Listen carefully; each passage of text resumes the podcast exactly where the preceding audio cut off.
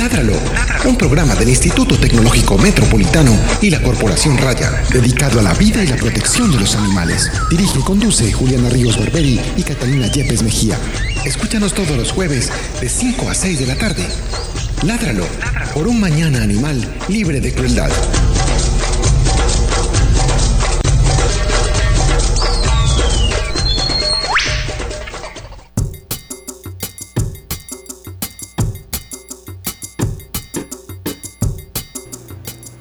Muy buenas tardes a todos nuestros oyentes de Ládralo, bienvenidos al programa número 121 de la décima temporada de nuestro programa. Mi nombre es Juliana Ríos Barberi, soy la directora de Raya y soy la directora también de Ládralo. Y el día de hoy Catalina no se encuentra porque está tomándose unas merecidas vacaciones y desde aquí le deseamos que descanse mucho, que disfrute mucho y que pase muy bueno. Eh, tenemos un invitado muy especial que, al cual tengo el placer de conocer hace muchísimos años. Él es Santiago Henao, él es médico veterinario, es jefe de posgrados de la Facultad de Medicina Veterinaria y Zootecnia de la Universidad CES y es magistrado del Tribunal Nacional de Bioética del Trabajo.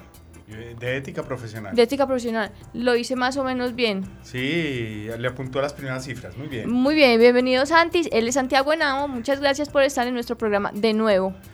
Muchas gracias Juliana, de verdad que felicitaciones porque veo que Raya viene avanzando muchísimo, ya son 15 años y el programa Ládralo con el número de ediciones que lleva espectacular, o sea que felicitaciones y Catalina que nos dijo que iba a estar conectada, yo lo dudo, también un saludo especial. ¿En serio lo duda? A mí no me dijo que iba a estar conectada, entonces yo no puedo contar con eso. Muy bien. bueno, eh, el día de hoy vamos a tocar un tema bastante espinoso, sensible. Sí, bastante sensible y sobre todo en la dinámica del día a día de las consultas de los médicos veterinarios o de los no médicos veterinarios es un tema que genera muchísima, muchísima controversia. Bueno, eh, hoy no, no hay noticia de la semana, entonces pasemos directamente a hablar del tema que nos acontece el día de hoy. Lo primero que yo te quiero preguntar, Santi, es que bueno, que nos cuentes a todos qué es la eutanasia. Muy bien, la eutanasia, eh, más bien, más bien Juliana, yo creo que podemos arrancar con qué es la muerte. Y la muerte es cuando se empieza a perder esa complejidad celular, o sea, la energía, etcétera, y todos los procesos empiezan a perderse a nivel de las células. Y la eutanasia lo que busca es que un ser vivo de alguna manera acelere ese proceso de muerte. Y hay obviamente diferencias en la connotación tanto humana como animal. De eso hablaremos más adelante. Excelente. Bueno, eh, Santi, ¿qué diferencias hay? Me perdona si te digo Santi. Pero por supuesto, no, no, adelante, estamos en confianza, Juli, Juli. bueno, listo. Eh, ¿Qué se entiende cuando uno dice sacrificio ¿Qué se entiende? ¿Cuál es la diferencia entre sacrificio y eutanasia o no hay ninguna diferencia? Muy bien, digamos que el tema del sacrificio y específicamente lo que es el objeto de este programa, el sacrificio, pues por el tema de los animales, el sacrificio animal eh, aparece en todos los textos bíblicos, se ha mencionado el tema del sacrificio animal.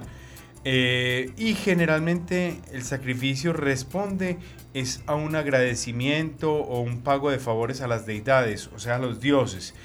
Eh, diferente y digamos que para, para, los tiempos de hoy el tema sacrificio ya se ha ido transformando a beneficio, beneficio de animales y es más por un interés eh, relacionado con productos, no solamente proteína, productos de origen animal, el cuero, los, no solamente hablaríamos, dependiendo obviamente de la especie, se puede hacer el, tema del sacrificio. Diferente a la eutanasia. En la eutanasia lo que sí hay que analizar es cuál es la condición de vida del paciente actual y cuál será la condición de vida futura. ¿Por qué genera tanta controversia? Porque obviamente esa toma de decisiones tiene muchos dilemas en el proceso para llegar a realizar el, el procedimiento de eutanasia. Bueno, ¿cómo se realiza ese procedimiento? digamos que hay, hay un punto que es, que es clave, Juli, y tiene que ver con, y es uno de los errores, y ahora hablo más como magistrado del Tribunal Nacional de Ética Profesional, y estoy seguro que hay muchos colegas médicos veterinarios escuchándonos, porque siguen el programa Ládralo. Eh, el problema que hay cotidianamente es que realizan esos procedimientos sin hacer un análisis clínico claro del caso. Cuando uno pide eh, una constancia de por qué se tomó la decisión de la eutanasia, entonces resulta que no hay un diligenciamiento completo de la historia clínica y generalmente es coherente con el pésimo ejercicio que se hace para la toma de decisiones. Entonces no hay una eh, medida de parámetros fisiológicos como temperatura, no miran, no hay registro del análisis sistemático, o sea, no, se, no, no queda una evidencia, un hecho probatorio en la historia clínica. ¿Cómo es el procedimiento? Lo primero que hay que tener en cuenta es que se debe hacer todo el acto clínico. El acto clínico me refiero al diagnóstico, historia clínica completa, razonamiento sobre la situación actual y futura del animal, eh, para pasar después a eh, apoyarnos de personal especializado. Y aquí surge una, una, primera inquietud frecuente, Juli, que es quién puede realizar un procedimiento de eutanasia, un técnico, un tecnólogo, una persona que sepa si en el pueblo o en el municipio donde escuchan ladralo no hay médicos veterinarios, eh, lo puede realizar cualquier persona. Y ahí, y ahí hay algo importante, lo de realizar personal especializado, o sea, que tenga la formación de base para hacer el análisis que consiste básicamente en provocar la muerte. Y esa muerte, la idea es que sea sin sufrimiento ni angustia para el animal. Eh, y es el punto importante. Quiere decir que no podemos utilizar cualquier mecanismo, no podemos utilizar eh, cualquier medicamento, sino que tienen que ser medicamentos que lleven a un proceso acelerado de la muerte de una manera muy adecuada. Eh, bueno, ¿en qué casos está indicada la eutanasia? ¿Cuándo debe realizarse eutanasia? Pues se sugiere realizar eutanasia. Sí. Eh, Juli, esa pregunta es, bien, bien interesante y si quieres voy a mencionar un artículo, hay un artículo, una investigación que se realizó en Inglaterra donde se miró estadísticamente cuáles eran las causales de eutanasia. Eh, y, aquí hay una, una, diferencia muy grande con la situación nuestra colombiana, específicamente del área metropolitana aquí en Antioquia. En Inglaterra, la mayoría de los casos en perros, el 59% de las eutanasias y el 50% de las eutanasias en gatos, o sea, 59% de las eutanasias en perros y 50% de las eutanasias en gatos, eran por senilidad. Y ojo con esto, y es un término que es muy importante y en el cual hay que tener cuidado. Senilidad no se refiere a un animal viejo, porque un animal viejo por ser viejo no merece morir, así como una persona vieja por ser vieja no merece morir.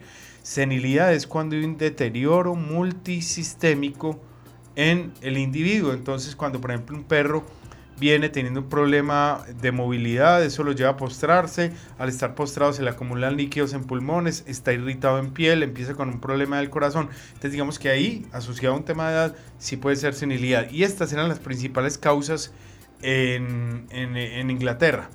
Cuando hicimos el ejercicio aquí en, en el área metropolitana y empezamos a revisar las historias clínicas en diferentes centros, nos llevamos la sorpresa que aquí en Colombia no es la senilidad sino las enfermedades terminales. ¿Y eso qué explicación puede tener? Y hemos tratado de analizarlo desde el Tribunal de Ética también. ¿Qué explicación puede tener? Que muchos médicos veterinarios, muchos profesionales, de manera acelerada, dicen, el animal tiene una enfermedad terminal, cuando realmente no es una enfermedad terminal, es una enfermedad que puede ser tratable y que hay que buscar simplemente los recursos para realizarlo. Entonces dice, ah, el animal le empezó un eh, parvovirus, ah, no, hay que hacerle la eutanasia cuando vemos que muchos animales clínicamente salen adelante después de un parvovirus y alguno de los oyentes del programa de pronto con su mascota vivió el tema del parvovirus, del moquillo, saben que obviamente son enfermedades infecciosas muy complejas, pero que es posible sacarlo adelante. Entonces aquí la mayoría de casos eh, de acuerdo a la versión que entregan los médicos veterinarios y de acuerdo a lo registrado en las historias clínicas, son enfermedades terminales. Y con todo el respeto, con todo el respeto, cuando hacíamos el análisis de la historia clínica, no son realmente, no se refieren a enfermedades terminales, porque una en una enfermedad terminal es aquella que es progresiva y que ya no se puede resolver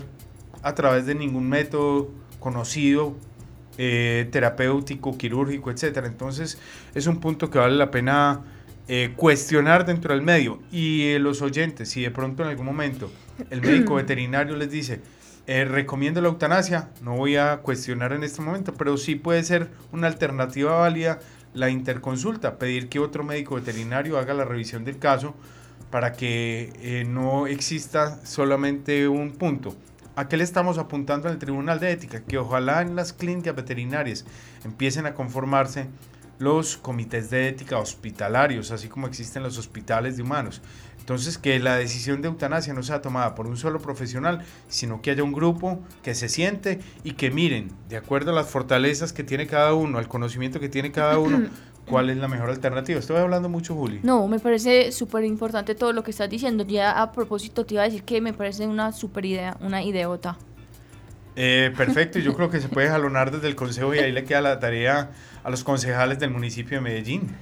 Buena idea continuemos con lo que me estabas diciendo. Muy bien, eh, Juli, y eso tenía que ver con el tema de perros y gatos. Entonces las enfermedades terminales aparecieron como el, el punto de mayor, de mayor frecuencia a la hora de realizar las eutanasias. Pero no quisimos limitar el ejercicio en eso y aprovechamos todo el trabajo serio, importante que viene haciendo el área metropolitana como, como Corporación Autónoma Regional referente del país en la atención de fauna silvestre y e hicimos y quisimos mirar cuáles en las causales de eutanasia en los grupos grandes de fauna silvestre, en reptiles, en aves y en mamíferos. Y vimos que había una diferencia grande. Entonces, si miramos, por ejemplo, en las aves, el politraumatismo y tiene que ver con la forma como tratan de capturar una guacamaya, la forma como tratan de capturar una, una lora, por ejemplo. Tiran redes, tiran piedras para poder bajarlas de, de, un árbol o para, para, evitar que sigan volando y tratar de capturarla. Entonces ahí quedan politraumatizadas y lastimosamente muchas de ellas, y seguramente con los programas que han, que han realizado acá bien interesantes de fauna silvestre, saben que llegan los animales muy, muy deteriorados. En el caso de los reptiles hay una diferencia ya no es politraumatismo y el grupo de los reptiles digamos que metemos a las tortugas, metemos a las iguanas, a las serpientes y digamos que son animales que pueden ser mucho más resistentes, pueden ser mucho más resistentes, entonces no es el politraumatismo, sino eh, que aparecen ya enfermedades graves o enfermedades terminales y también puede ser que la especie que estamos atendiendo tiene una casuística mucho más compleja de las especies tradicionales entonces, digamos que el proceso en el que están va derivando en, en, la, en la, muerte. Y en los mamíferos, eh, digamos que aparece también el tema de politraumatismo, pero empieza a aparecer algo que son los problemas comportamentales. Eso, eso era la siguiente pregunta que yo te iba a hacer si querés la haces vos o... Muy bien, eh, Santiago, dime por favor, tú me dices, si quieres la haces vos, yo me la hago. Santiago, eh, responde por favor, eh, ¿un problema comportamental puede derivar en una eutanasia? No, no, no. Y la, ah, bueno, eh, házmela tú, házmela tú, Juli, Juli. Tampoco. Hablemos de esas eh, eutanasias que se hacen porque el perro es muy necio, porque el animal es muy, muy necio.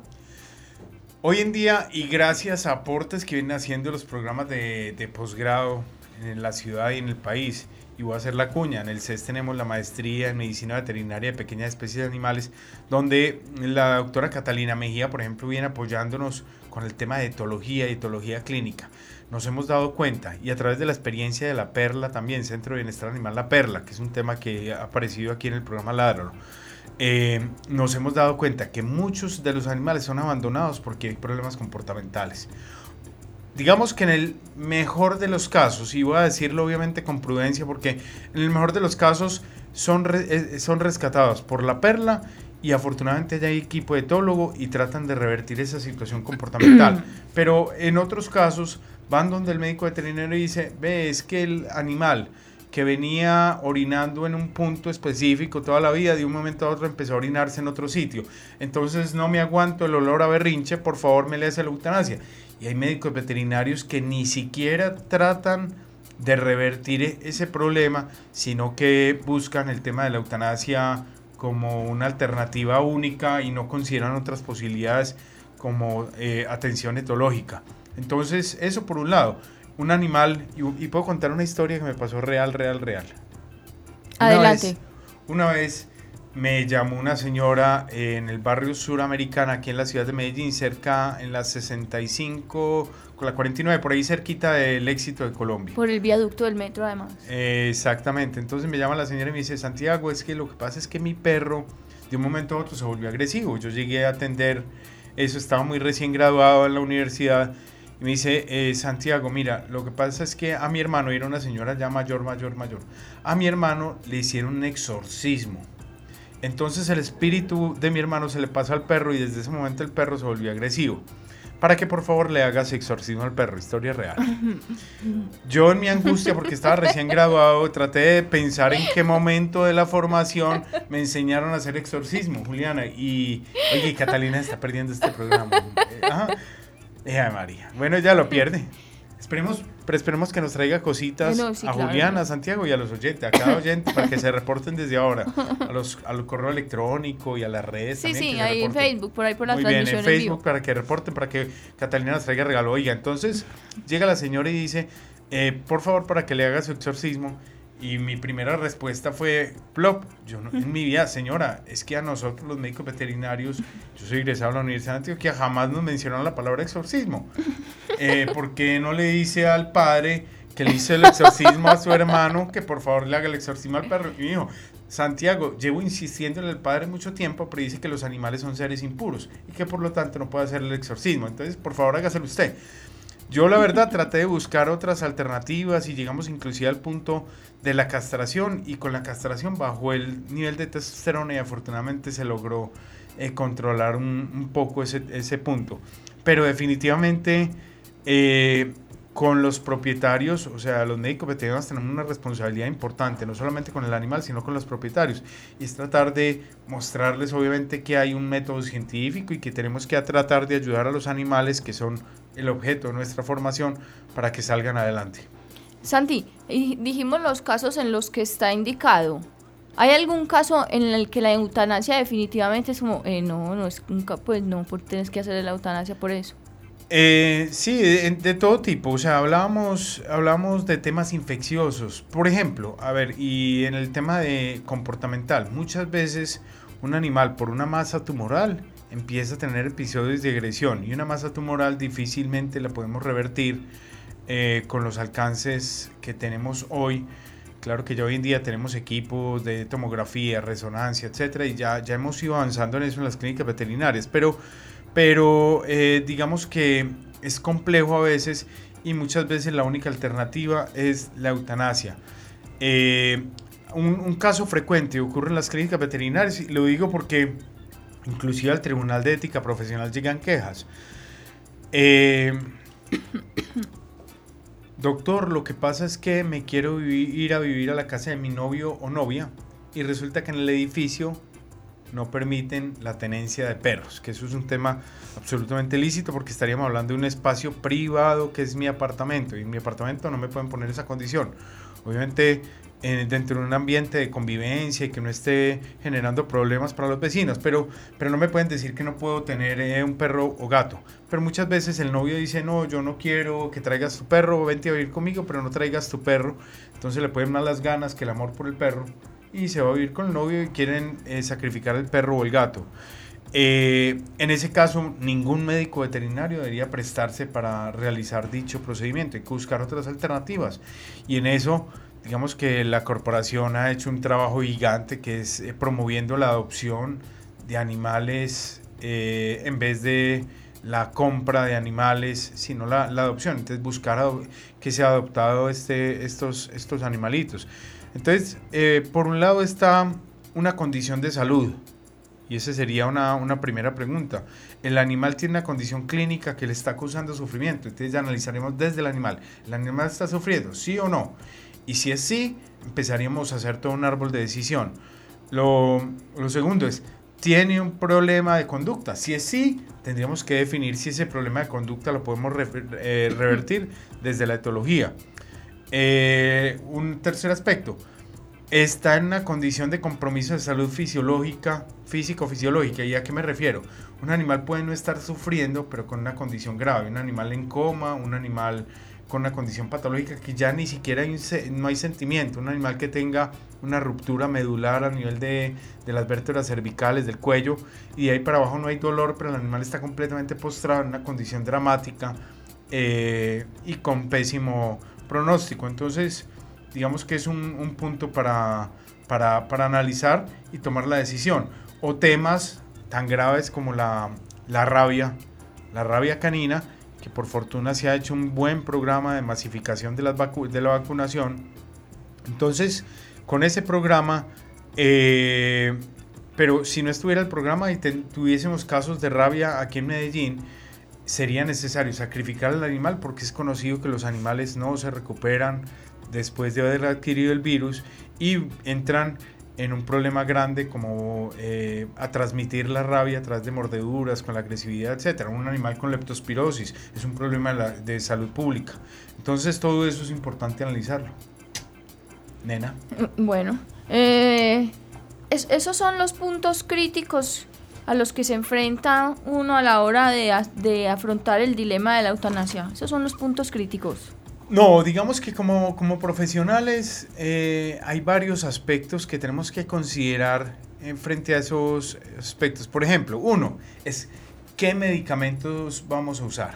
En algún momento cuando estábamos viendo todo el drama eh, noticioso más que de los hipopótamos de Pablo Escobar, se llegó a considerar inclusive la utilización de un medicamento, un medicamento que no lo voy a decir en la radio para evitar que de pronto alguien pueda hacer mal uso, pero, pero es un medicamento inclusive que no se consigue aquí localmente, es 1100 veces más fuerte que la morfina.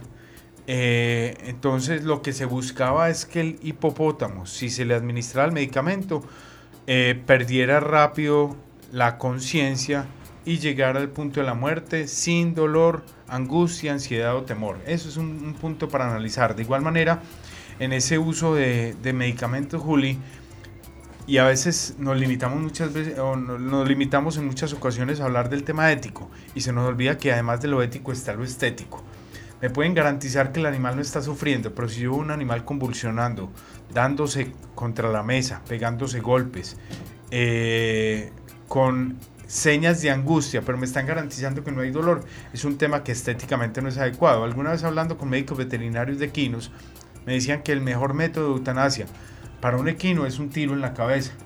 Y no quedaría muy bien donde yo le diga al propietario, eh, quítate que le va a pegar un tiro al caballo, pues inclusive se puede generar eh, problemas en términos de salud ocupacional, no pegarle el tiro al caballo sino al propietario o pegármelo yo mismo.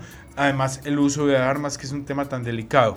Horrible. Horrible. No sé ni por qué me río. Y el, eh, de igual manera, y es un error que cometen muchos, no profesionales, espero que sean no profesionales porque un profesional sí me daría mucha tristeza conocer casos de esos, utilizan métodos que llevan a la muerte pero lentamente. Entonces, un punto para analizar es que sea de rápida, de rápida acción. Eh, no tendría sentido que yo le dijera a un propietario, venga, le vamos a poner un gota a gota medicamento como, como se hace en, una sala de urgencias y creo que los oyentes han visitado alguna vez una sala de urgencias, un medicamento gota a gota y venir tres días a ver si ya murió. No tendría sentido porque la decisión ya está tomada. Entonces lo que se necesita es que el medicamento sea contundente y que sea eh, rápido. La confiabilidad y seguridad para el personal. Si yo estoy utilizando ese medicamento, los hipopótamos, por ejemplo, si me llego a rozar con la jeringa, me llego a rozar con la aguja o con la jeringa, es tan delicado el uso de ese medicamento que inmediatamente yo entraría en un paro cardiorrespiratorio, porque el volumen que necesito para el, para el hipopótamo es una dosis importante, un medicamento muy fuerte, y para el humano, si hay un accidente, se pincha a alguien, eh, entonces eh, obviamente sería eh, complejo. Que sea irreversible cuando se toma la decisión no podemos pensar en que sea reversible. Ay, no, venga, ¿sabe qué? Ya me arrepentí, mejor reanimar al animal y empezamos a hacer masajes de reanimación. Eso sería válido en un proceso donde fuera accidental, pero no en, una situación donde ya se tomó la decisión de eutanasia. Que sea compatible entre lo recomendado y el propósito. Si yo dije que no haya sufrimiento, que realmente no haya sufrimiento que sobre los observadores y lo que hablábamos ahora realmente sea un tema estético, o sea, que no produzca un efecto emocional negativo. Que de igual manera, y esto es bien interesante, que permita una evaluación posterior. Por ejemplo, si el animal fue envenenado y lo vemos en una condición grave, si yo le administro el medicamento que no altere ese hecho probatorio, quiere decir que con el medicamento que estoy aplicando no se pierda la posibilidad de hacer una necropsia eh, que esté disponible el medicamento. Y esto lo han incorporado los, los americanos y me parece muy interesante, inclusive que con el medicamento que yo administro no ponga en riesgo la posibilidad de que si después llegan animales carroñeros mueran por el consumo del, del animal. Ellos piensan hasta en una disposición adecuada. Aquí se supone que tenemos ya muy claras las normas de disposición de cadáveres, eh, pero si en un momento dado se hace una disposición inadecuada del cadáver, entonces que se evite, se evite a toda costa que un animal carroñero, por ejemplo, muera como consecuencia de ese, de ese, de ese medicamento. Eh, cuando hablamos de Juli, de irreversible, es importante que se dé el proceso de pérdida de conciencia. Venga, y los oyentes se preguntarán, ¿cómo sabemos nosotros que el animal ya está inconsciente? Y es cuando hay una dilatación eh, en los reflejos, cuando hay el reflejo corneal, por ejemplo, cuando ya tenemos posibilidad de tocar el ojo del animal y no sea el proceso de parpadeo, digámoslo así, está la pupila dilatada y fija. Lastimosamente, Juli, eh, hay muchos mecanismos eh, que son inadecuados para eso. Pregunte, por ejemplo, algún. Pues hombre, aquí estoy viendo unos muy impresionantes. Golpe en la cabeza. Golpe en la cabeza, eso se ha utilizado y es lo que se llama la concusión. Se ha utilizado eh, en las plantas de beneficio y mientras se utilice de manera adecuada, o sea, donde el animal esté inmovilizado completamente, donde el animal esté inmovilizado completamente eh, y donde tengamos el uso de un perro cautivo no es problema, pero un golpe en la cabeza sin saber cómo se ese golpe, que lo utilizan inclusive mucho, por ejemplo, para el sacrificio de, conejos. Eh, el golpe en la cabeza es totalmente inadecuado dentro de todo porque probablemente no cause la muerte eh, y el animal va a entrar en un proceso de sufrimiento, pero otro puede ser el desangrado. Cuando dicen, no, tenía un animal en la finca y ya no lo quería tener más, entonces le corté uno de los grandes vasos para que se desangrara. ¿Qué es lo que está pasando? dice, ay, para que se muriera tranquilo. No, está muriendo de manera angustiante. ¿Por qué? Porque el animal empieza a reducir su volemia, o sea, su volumen sanguíneo, y ya no tiene cómo hacer el intercambio gaseoso y va a ser muy lento ese proceso de muerte. Santi, ¿vos te acordás hace como 20 años, o yo no sé cuántos? Cuéntame tu caso, nena. que cómo eutanasiar, o sí, eutan, yo no sé si eso se le puede llamar eutanasia. No, ¿Cómo administraban el procedimiento de eutanasia? En, en Bogotá, en, los, en el albergue de Bogotá. ¿Recordás eso? Eh, digamos que hubo varias etapas en, los, en el albergue, especialmente en el albergue. En una etapa última utilizaban mecanismos adecuados, pero también se habló de la electrocución, por ejemplo. Y la electrocución obviamente es un método que no es ni cinco de humanitario, porque en muchos de esos casos son electrocuciones que no tienen eh, una cantidad de voltios adecuada y el animal va a demorar mucho en su proceso de, muerte. Pero Juli, es que hay, hay gente inclusive que con una jeringa aplica aire en las venas. ¿Y, ¿Y a qué está llevando eso? A que se formen unos trombos y empiezan a generar problemas vasculares, pero es un proceso que es lento. Y doloroso. Y lastimosamente, y no voy a mencionar con qué porque, porque me da temor hoy en día con esta sociedad tan compleja, me da temor inclusive, Juli, que eh, lo utilicen, pero utilizan algunos venenos para sacrificarlo. Y obviamente eso hace que el, que el animal tenga un, sufrimiento grande. Venenos que llevan a un paro, a un paro cardiorrespiratorio, pero muy, muy tardío. Entonces hay un proceso de, de, de, sufrimiento importante. Actualmente eh, se realiza a través de una inyección letal, le podríamos decir así. Actualmente, ¿qué se hace? Son medicamentos anestésicos que en alta concentración llevan a una muerte, a una pérdida de conciencia inmediata y a una muerte eh, por paro cardiorrespiratorio sin sufrimiento y dolor. Hay algo que, tenemos que buscar dentro de los profesionales y es que eh, realmente se trabaja en cuatro, en cuatro aspectos. Ir ganando en experiencia tratar de reducir la complejidad de los casos, aumentar la formación, buscar hacer posgrado. Y si vengo acá, Juli, también es para hacer la cuña. Hagamos posgrados, preparémonos más, seamos realmente especialistas en los diferentes casos, apoyémonos de herramientas diagnósticas, apoyémonos de, todo lo que nos ofrece hoy las, las, las clínicas veterinarias. Hay un, tema, hay un tema que tiene que ver con la toma de decisiones y se, da tres, y se dan tres puntos Siempre que tomamos la decisión de eutanasia estamos renunciando a una alternativa, que es la alternativa de tratar, de operar. Eh, y corremos el riesgo de equivocarnos. Y esos son puntos que a los profesionales los llena de, complejidad. Eh, lo otro que tenemos que tratar de entender es que en el escenario clínico, voy a contar otra, otra anécdota. Ocurrió en una universidad en Colombia. Eh, señora, una señora propietaria de un gato. Señora, lo único que hay que hacerle a su gato es la eutanasia. Ay, doctor, hágale lo que sea con tal de que se salve. La señora no, sabía, la señora no entendía qué era la eutanasia y aceptó el procedimiento. Lo malo es que a la señora le entregaron el gatico en una bolsa roja porque se convirtió en riesgo biológico y ella trataba de buscarlo eh, a ver qué era lo que a ver qué era lo que tenía eh, qué, era, qué era lo que le estaba pasando qué era lo que le estaba pasando. Y realmente eh, en ese tema en ese tema del diálogo que establecemos con los con los propietarios hay, hay, hay puntos que hay que tratar de mejorar. Vamos a saludar a Iván que nos está mandando unos mensajes a través del del, de la página de ITM Radio. Iván, saludos. Estamos transmitiendo desde Medellín, Colombia. Puedes escucharnos todos los jueves de 5 a 6 de la tarde por aquí mismo y hablamos de diferentes temas de protección animal. Santi, pero te voy a decir, preguntar Pero espérate, yo también quiero saludar a Iván. y te puedo decir Ivancho, así como Julián aquí, Juli, Santi. Ivancho, Ivancho, bienvenido a Ládralo y esperamos que todos los jueves, todos los jueves siga el programa que de verdad es bien interesante.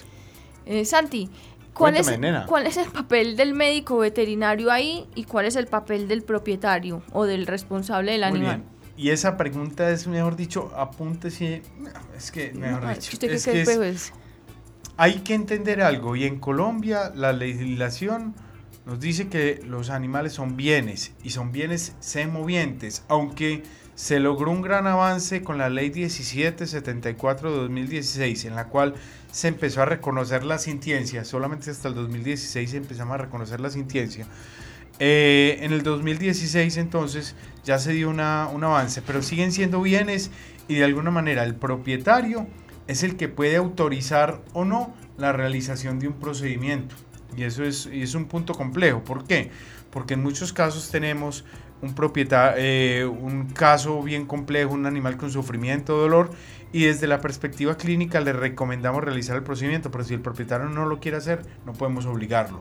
Entonces, y eso es importante para todos los oyentes, no están obligados a hacer lo que les diga el médico veterinario, tienen posibilidad de hacer una segunda consulta, mirar en otra clínica, ustedes no están en ese sentido obligados a realizar lo que el propietario, lo que, lo que les digan. Entonces, ese es, un punto importante. El médico veterinario tiene la obligación de hablar con absoluta honestidad eh, y ser muy claro. Y en ese sentido, la claridad tiene que estar marcada por un lenguaje básico. Vean la anécdota que contaba con respecto a la eutanasia en el gato, es una historia real. Para muchas personas el concepto de eutanasia no lo conocen, entonces podrían aceptar el procedimiento sin saber que eh, a lo que se lleva es a, una, situación de estas, de confusión, de angustia, porque no sabía que iban a llevar a, eh, que iba a derivar en la muerte del animal. Y lo otro, Juli, y es un llamado no solamente a esta, a esta profesión, sino a todas, tenemos que tratar de buscar mejorar en esas estrategias de comunicación con los propietarios. Entonces no podemos salir a la sala de espera, oye, el del perrito que le vamos a hacer la eutanasia, que siga. Y ahí todo el mundo quiere mirar quién es el de eutanasia, con cierto amarillismo, con cierto morbo. No, tenemos que ser respetuosos. Eh, señores propietarios, que por favor de eh, que hagan la eutanasia ya, que porque necesitamos desocupar esto, porque entre otro paciente. No, hay que entender que el reloj de cada uno es distinto, la toma de decisiones. Hay un, un punto complejo, por ejemplo, si tenemos señor y señora que son propietarios de un animal, el señor está de acuerdo y la señora no está de acuerdo. ¿Qué debe hacer el médico veterinario? No puede decir, eh, que pase el amante, que pase el amante para desempatar. No, en ese sentido se tiene que buscar un consenso pragmático, o sea, que todos estén tan claros en cuanto a la información que se está utilizando, que no haya eh, posibilidad de, de, confusión ni mucho menos, sino que todos estén absolutamente convencidos convencidos, y tú lo dices muy bien, convencidos del tema. Y hay, y hay algo importante, Juli, también, y tiene que ver con lo, con lo siguiente. Eh, ¿Qué es lo que ocurre? Y es un punto de controversia, y es un punto de controversia. En una investigación que hicimos, eh, nos dimos cuenta que los, los estudiantes de primeros semestres tenían mayor sensibilidad frente al dolor de los propietarios que lo que ocurría eh, que, que lo que ocurría con estudiantes de avanzada. Y otro punto también, las mujeres tienen mayor sensibilidad frente al dolor de los animales que los hombres. Entonces, digamos que no podemos perder eso de ninguna manera. O sea, tenemos que seguir buscando que esa sensibilidad del primer semestre, cuando a uno le enseñan a coger una vena, que uno se preocupa porque salió un poquito de sangre, que no se pierda en, en, el recorrido y que sigamos luchando obviamente por, por hacer una buena atención. Y es importante también la firma del consentimiento informado. Y Juliana me preguntará, Santi, ¿qué es el consentimiento informado? Yo le digo, el consentimiento informado es cuando yo como propietario acepto que se realice el procedimiento y eso tiene que tener cuatro puntos. Un consentimiento informado tiene que hablar de la finalidad del procedimiento, así sea una eutanasia. La finalidad del procedimiento es llevar a la muerte al animal.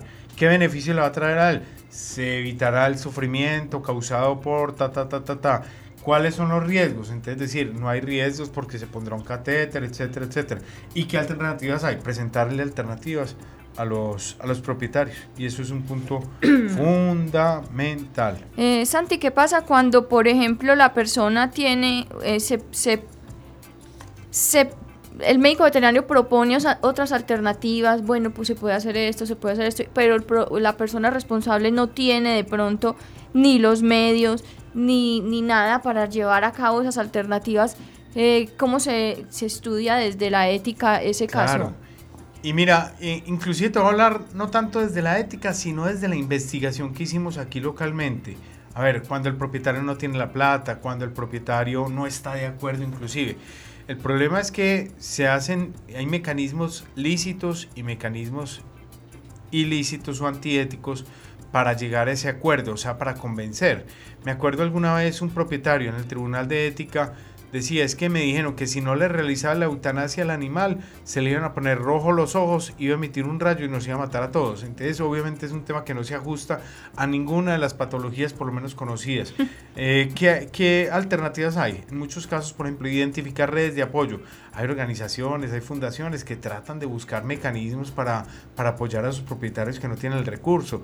Eh, Raya, por ejemplo, viene haciendo una labor de esterilización en diferentes lugares que es maravilloso. O sea, el impacto que eso viene teniendo en las regiones es una cosa eh, que a veces ni siquiera se logra eh, valorar de manera adecuada. Eh, entonces, digamos que identificar redes de apoyo. De un punto inclusive que veíamos un poco antiético, es que si no logro convencer al propietario, trato de establecer una relación que vaya trascendiendo más a la amistad, por ejemplo. Entonces, era el propietario y de un momento a otro puedo guardar tu número, te puedo mandar un WhatsApp, etcétera, etcétera. Dale, te puedo escribir, etcétera, etcétera. Entonces empiezan a establecer más una relación de amistad que una relación profesional. La confrontación, el famosísimo, es que usted no sabe quién soy yo, es que yo estudié en la Universidad de Antioquia, es que yo hice una maestría de dos años en Chile, es que yo hice un doctorado de cinco años en la Universidad del Bosque en Bogotá, entonces usted no sabe quién soy yo en ese punto tenemos que ser los profesionales muy cuidadosos y los propietarios, mucho cuidado, no se dejen engañar. Rechazo a la voluntad del propietario cuando le dicen, el propietario no está de acuerdo con la eutanasia. Ah, bueno, váyase y mañana vuelve a ver cómo sigue el animalito. Y mientras el propietario eh, se va, hacen el procedimiento de eutanasia para que no se dé cuenta o entregar información eh, parcial o información sesgada, lo que les mencionaba ahora, mentir, por ejemplo, que es dramático realmente. O sea, son cosas que no se pueden eh, realizar en el campo clínico. Santi, pero ¿con qué fin? Uno de los fines es, si yo como médico veterinario no tengo cómo resolver un problema, por ejemplo una ortopedia, porque no tengo los elementos para hacer la ortopedia, para evitar que se me lleven el paciente para otra parte, prefiero hacer la eutanasia yo y no que le hagan la cirugía ortopédica para resolverlo en otra, en otra clínica. Y eso es un punto que definitivamente no se puede, no se puede dar. Hay que mencionar también, Juli, que en muchas de las investigaciones de los experimentos en los que usan animales, en muchas ocasiones hay que hacer el procedimiento de eutanasia al final porque el animal fue inoculado con un agente infeccioso. Investigaciones que tienen aval de comités de ética o no tienen aval de comités de ética, pero, pero eh, pasa a ser una alternativa frente a todo ese tipo de, de situaciones. ¿Cómo vamos en el programa, Juli? Eh, bien, tengo otra pregunta que me hicieron, eh, me hizo Margarita. Margarita Vallejo, pero no lo hizo por ahí, sino que Margarita Vallejo me estaba... Dice por ahí, explíquele a los oyentes. Pues por ahí, por, el, ah, por nuestra transmisión en vivo de Facebook. Estamos en radio, estamos en radio. eh, sino que me la hizo el día, esta mañana. Ella trabaja con tortugas continentales y hizo su maestría en la conservación de unas especies de tortugas y me preguntó... El CES, muy bien. Sí, ¿usted la conoce? Sí, claro. Ah, bueno. Mm, saludes a Margarita.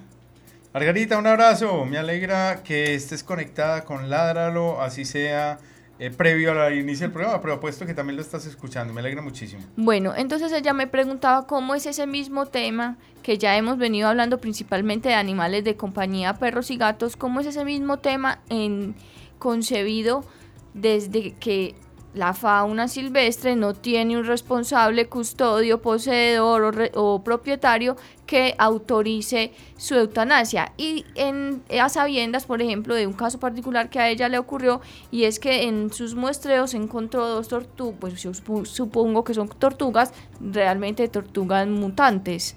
Entonces ella, pero no eran las ninjas, sino otras. Muy bien, tortugas ninja, muy bien.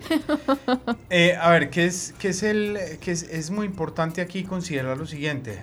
¿Quién es el propietario de la fauna silvestre? O sea, dentro de todo el diálogo que habíamos establecido desde que arrancó Ladralo hoy, decíamos el propietario, Juli inclusive preguntó cuál es el rol del propietario, cuál es el rol del médico veterinario, pero ¿qué pasa con la fauna silvestre?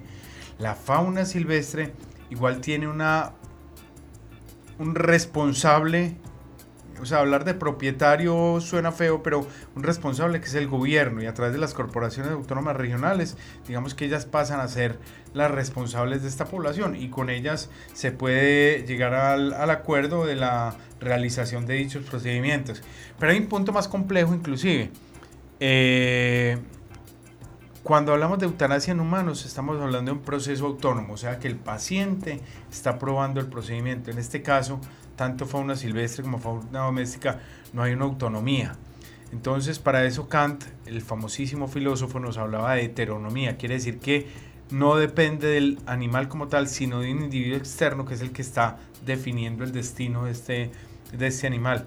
Entonces, aquí hay un punto, porque realmente los, los, los animales no, no, podríamos hablar de, autonomía, aunque a veces nos, nos sorprenden sus acciones, acciones porque decimos siempre, los animales no humanos son irracionales y el animal humano es racional. Y nos damos cuenta que hay diferentes matices, que esto no es de negro o blanco, sino de tonos grises, donde inclusive el bonobo, una especie de primate, es más parecido.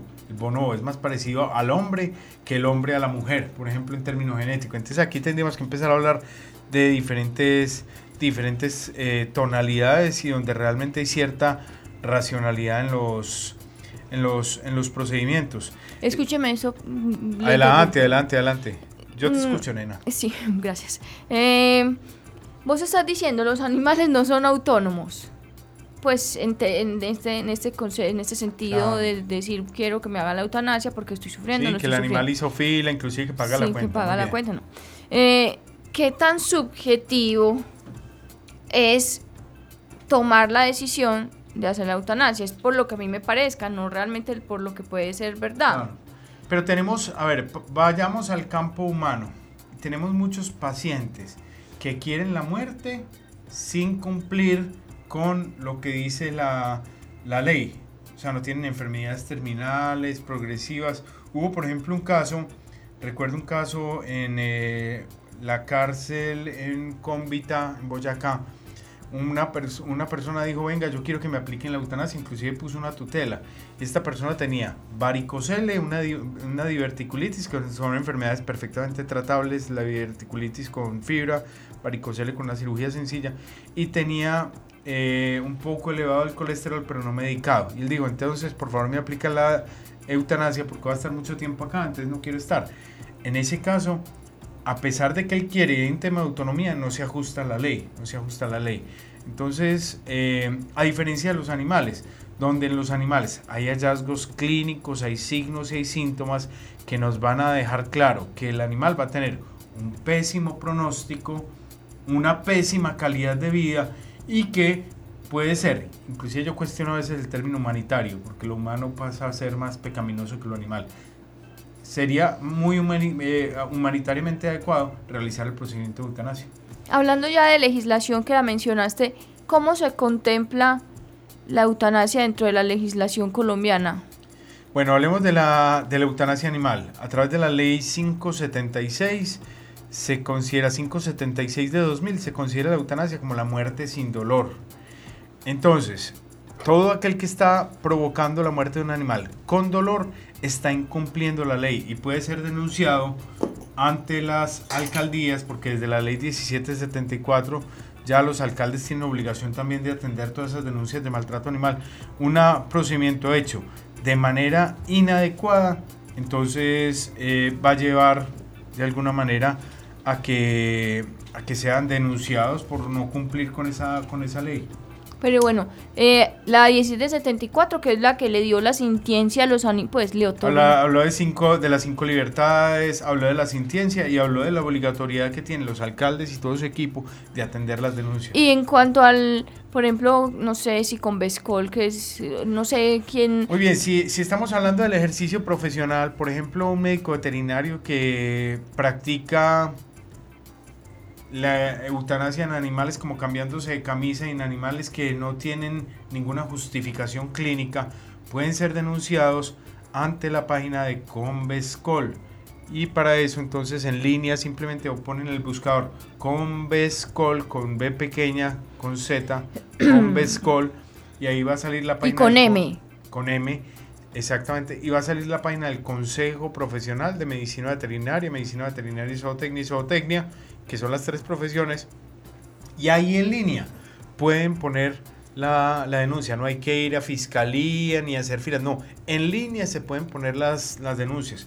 Y ya nos toca a nosotros, los magistrados del Tribunal de Ética, que somos siete principales en Colombia, tenemos reuniones junto con los abogados para tomar decisiones de procesos disciplinarios y sanciones finales, si es que lo amerita. Bueno, listo. Entonces, cualquier eh, tiene que tener una, prueba o simplemente. Idealmente, obviamente, se necesitan hechos probatorios. Es muy importante. Pidan copia de la historia clínica, tomen fotos, eh, traten de, tener esos hechos probatorios, testigos que permita realmente eh, realizar, realizar procedimientos. Y tengo un, pequeñito cuento, Juli, si me lo permite. Sí, por supuesto, adelante. En Ládralo tenemos el cuento del día. Muy bien, en Ládralo el cuento del día. Había una vez 30 ranitas que estaban de paseo en un bosque y dos ranitas cayeron en un hueco. O pesar, el resto se asomaba al hueco. Ellas trataban de salir brincando, brincando, brincando, brincando y trataban de salir pero el hueco siempre era profundo y empezaron las 27, las 28 ranitas restantes. No brinquen, déjese morir, no brinque, déjese morir, no brinque, déjese morir, no brinque, que el hueco es muy profundo, no brinque, déjese morir. Una de ellas se giró, em, cerró sus ojos, se durmió hasta quedar muerta. La otra seguía brincando, seguía brincando, seguía brincando. Y de un momento a otro logró cogerse de un borde y logró salir. Cuando las amigas le dijeron, las raritas restantes, que eran 28, porque yo las conté, le dijeron, venga, ¿usted por qué siguió brincando? Si le decíamos, no brinque, déjese morir, dijo, lo que pasa es que yo soy sorda y pensé que me estaban diciendo, ánimo muchacha, nada se ha perdido, si se puede, si se puede, si se puede, y logró salir. ¿A qué voy con eso? Las palabras que decimos en el ejercicio clínico pueden tener poder de vida o de muerte muchas veces, y recuerdo un docente que nos decía siempre, Digan en todo caso que el animal se va a morir, porque si se muere ya el propietario estaba advertido. Pero si no se muere, ustedes son los berracos por haber salvado ese caso imposible. Entonces, obviamente, no podemos generar expectativa de vida donde no lo hay, ni al contrario, ser tan pesimistas en un, en un escenario donde, donde, donde realmente la probabilidad de recuperación es muy alta. Hay que ser cuidadosos con lo que decimos. En este caso, la ranita sorda se benefició por no oír y pudo salir adelante. Muy bonito tu cuento. Gracias, Juliana. Santiago, mi nombre. Bueno, Santi, así como para hacer una recopilación rápida, un, resumen, síntesis de nuestro programa, ¿qué dirías? El procedimiento de eutanasia requiere de una de responder a unas preguntas básicas y no puede ser realizado de manera ligera y por personas no profesionales. Inclusive en los profesionales hay que exigir que sea hecho con todo el rigor ético, sin sufrimiento, sin dolor, sin angustia y que obviamente nos apoyemos también de otras clínicas veterinarias, de otros profesionales y no estamos confiando por lo menos en la versión que nos está dando el profesional que atiende nuestro caso. Y siempre, siempre el propietario obviamente debe autorizar el procedimiento, ningún médico veterinario puede pasar por encima. A todos se les quiere. Sí, no. Lo que yo te iba a decir al respecto de eso es que así como dijiste ahora que la gente tendría que prepararse eh, que tendría que seguirse especializando, que, que, que, estudiara más, yo también haría un llamado a las personas para que no les diera ni pena, ni se sintieran brutos, ni menos al derivar al paciente a un colega que tenga, que tenga la preparación. Fundamental lo que está diciendo Juliana. Eh, si yo no tengo la capacidad de atender un caso por conocimiento, por experiencia o porque no tengo los equipos, eh, remitamos el paciente a otra clínica veterinaria que pueda atendernos y apoyar en ese caso. Y no tratemos de ser los MacGyver, y hablo de MacGyver, los que recuerdan, bueno, yo soy viejito, sí lo recuerdo. Yo también lo pero recuerdo. MacGyver que resolvía todo simplemente con un papelito, un, un, alambre y todo lo podía resolver. No, tratar de hacer las cosas mal hechas por hacerlas a la ligera, por tratar de hacerlas yo y captar al paciente, es muy mal hecho y poco ético. Muchas gracias, Santi. Juliana, muy agradecido, ya el programa está terminando. Un saludo especial para Katica, que se siga soleando. Eh, y Juliana, que creo que le hace falta la soleadita, también vale la pena que vaya por allá a Estados Unidos en época de verano. Bueno. eh, vamos con la agenda de la semana. Eventos, campañas, jornadas de vacunación, esterilizaciones, encuentros, conferencias. Todo en la agenda de la semana en Ládralo.